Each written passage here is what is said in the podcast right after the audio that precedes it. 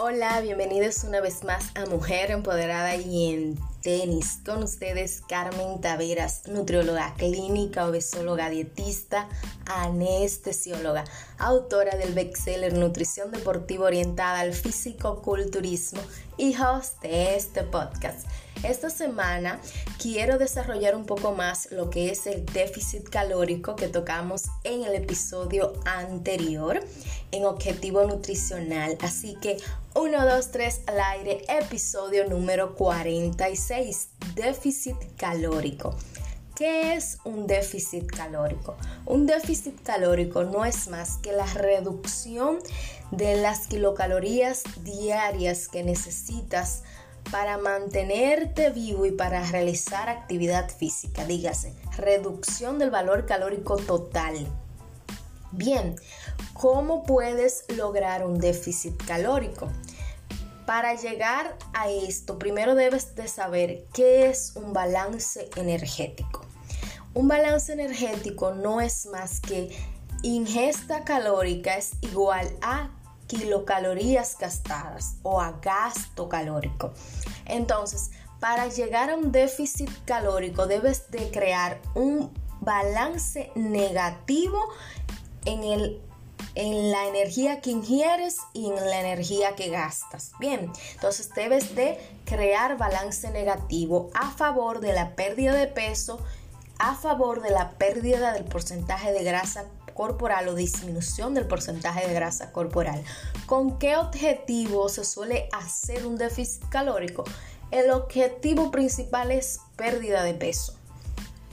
Todos los tipos de dietas que existen en el mercado, su común denominador es el déficit calórico. Por más nombres que veas, por más patrones diferentes que veas entre ellas, reajustes de macronutrientes, su base, su plataforma es un déficit calórico. Entonces, ¿cómo creamos un déficit calórico? Lo primero que hacemos es reducir de las kilocalorías totales al día que necesitas de 300 a 500 kilocalorías. Supongamos que tu valor energético diario o gasto calórico diario o valor calórico total es de 2000 kilocalorías. A estas 2000 kilocalorías le vas a reducir de 300 a 500 kilocalorías. Con esto logras un déficit calórico. Otra forma de hacerlo es, en vez de eh, disminuir la ingesta calórica, aumentas el gasto calórico. Y la forma de hacer esto es aumentando el nivel de actividad física aumentando con esto el gasto calórico, puedes preservar la ingesta de energía. ¿Y cuándo se hace esto? Bueno, pues cuando quieres provocar una pérdida de grasa corporal, pero quieres mantener la masa muscular. Recuerda que todo déficit calórico, si es muy prolongado en el tiempo, puede llevarte a lo que es pérdida de porcentaje de grasa corporal, pero también pérdida de la masa magra. Entonces, una de las manipulaciones que hacemos con el objetivo de preservar o mantener la masa muscular es que en vez de disminuir ingesta, aumentamos el nivel de actividad física para crear mayor déficit calórico, mayor reducción de, o aumento de las energías gastadas. Bien, así creamos el balance negativo a favor de la pérdida de peso. Entonces, otro paso que sigue es el reajuste de macronutrientes que lleva un déficit calórico. El principal macronutriente que reajustamos son los hidratos de carbono, reduciendo la ingesta de esto desde un 30 hasta un 40% de la ingesta total recomendada, que es de un 50 a un 60% del valor calórico total. Posteriormente a esto hacemos un reajuste tanto de proteínas como de lípidos. Podemos aumentar las proteínas o mantenerlas o podemos aumentar los lípidos o mantenerlos. Si aumentamos proteínas, pues mantenemos los lípidos. ¿A qué me refiero con aumentar o mantener? Me refiero a que tanto las proteínas como los lípidos tienen unas recomendaciones a la población en general. A las proteínas se recomienda de un 15 a un 20% del valor calórico total. y los lípidos un 20 a un 30%. Entonces, cuando ajustas esto, si decides aumentar las proteínas, pues puedes llegar a un aumento de un 20 a un 30% del valor calórico total y los lípidos los puedes mantener igual de un 20 a un 30%. Bien, si decides aumentar lípidos y mantener proteínas, pues básicamente vas a aumentar los lípidos de un 35 a un 40% y las proteínas las vas a mantener en el 15 o el 20%. Bien, este es el reajuste que se suele hacer.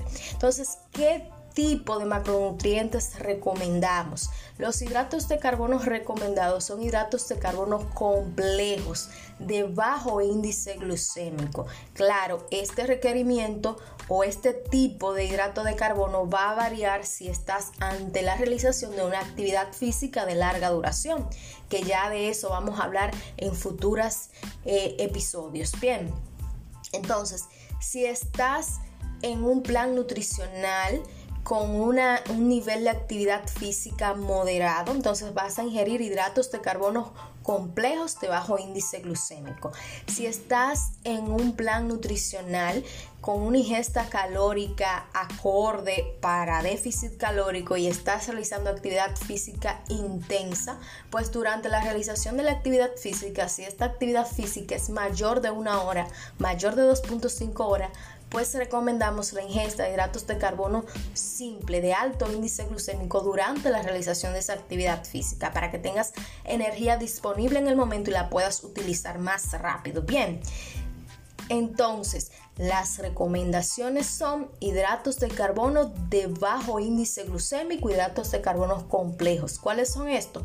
Cereales, vegetales, víveres y Dentro de los que vas a incluir de hidratos de carbono simples de alto índice glucémico, puedes utilizar las frutas. Bien.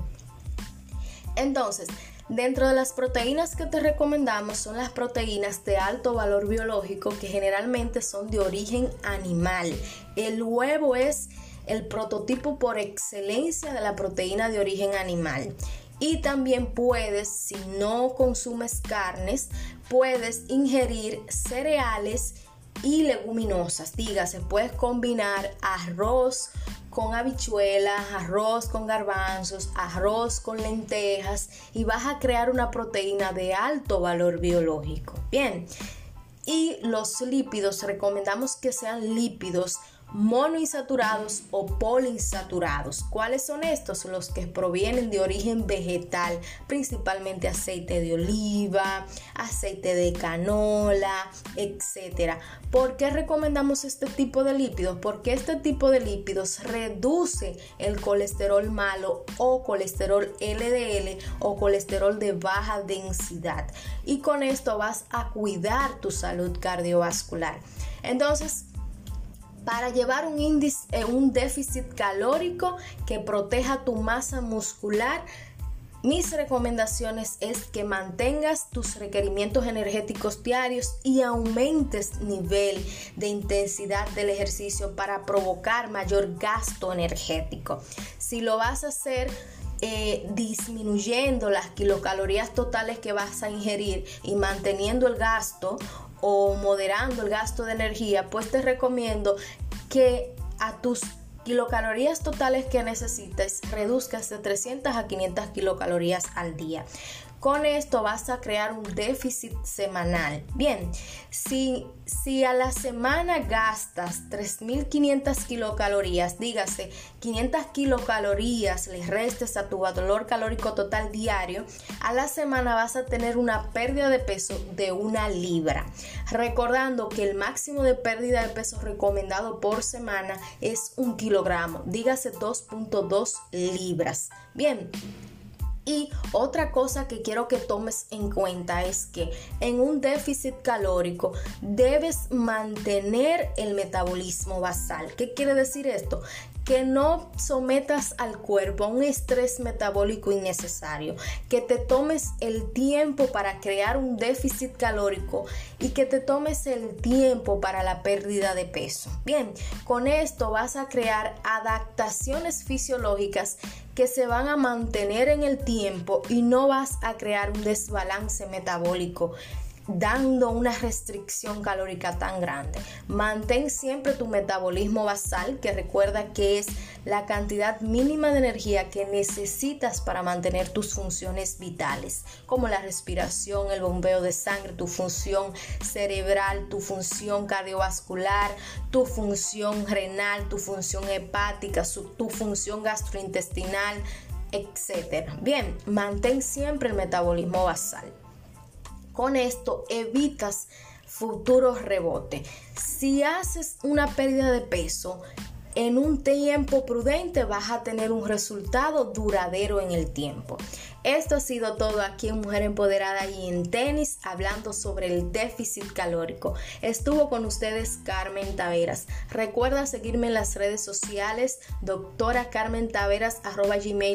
Me puedes escribir un correo electrónico dándome sugerencias, pidiéndome que toque algún tema y Recuerda seguirme en Instagram a través de arroba mujer empoderada y en tenis. Recuerda visitar mi página web www.mujerempoderadayentenis.com.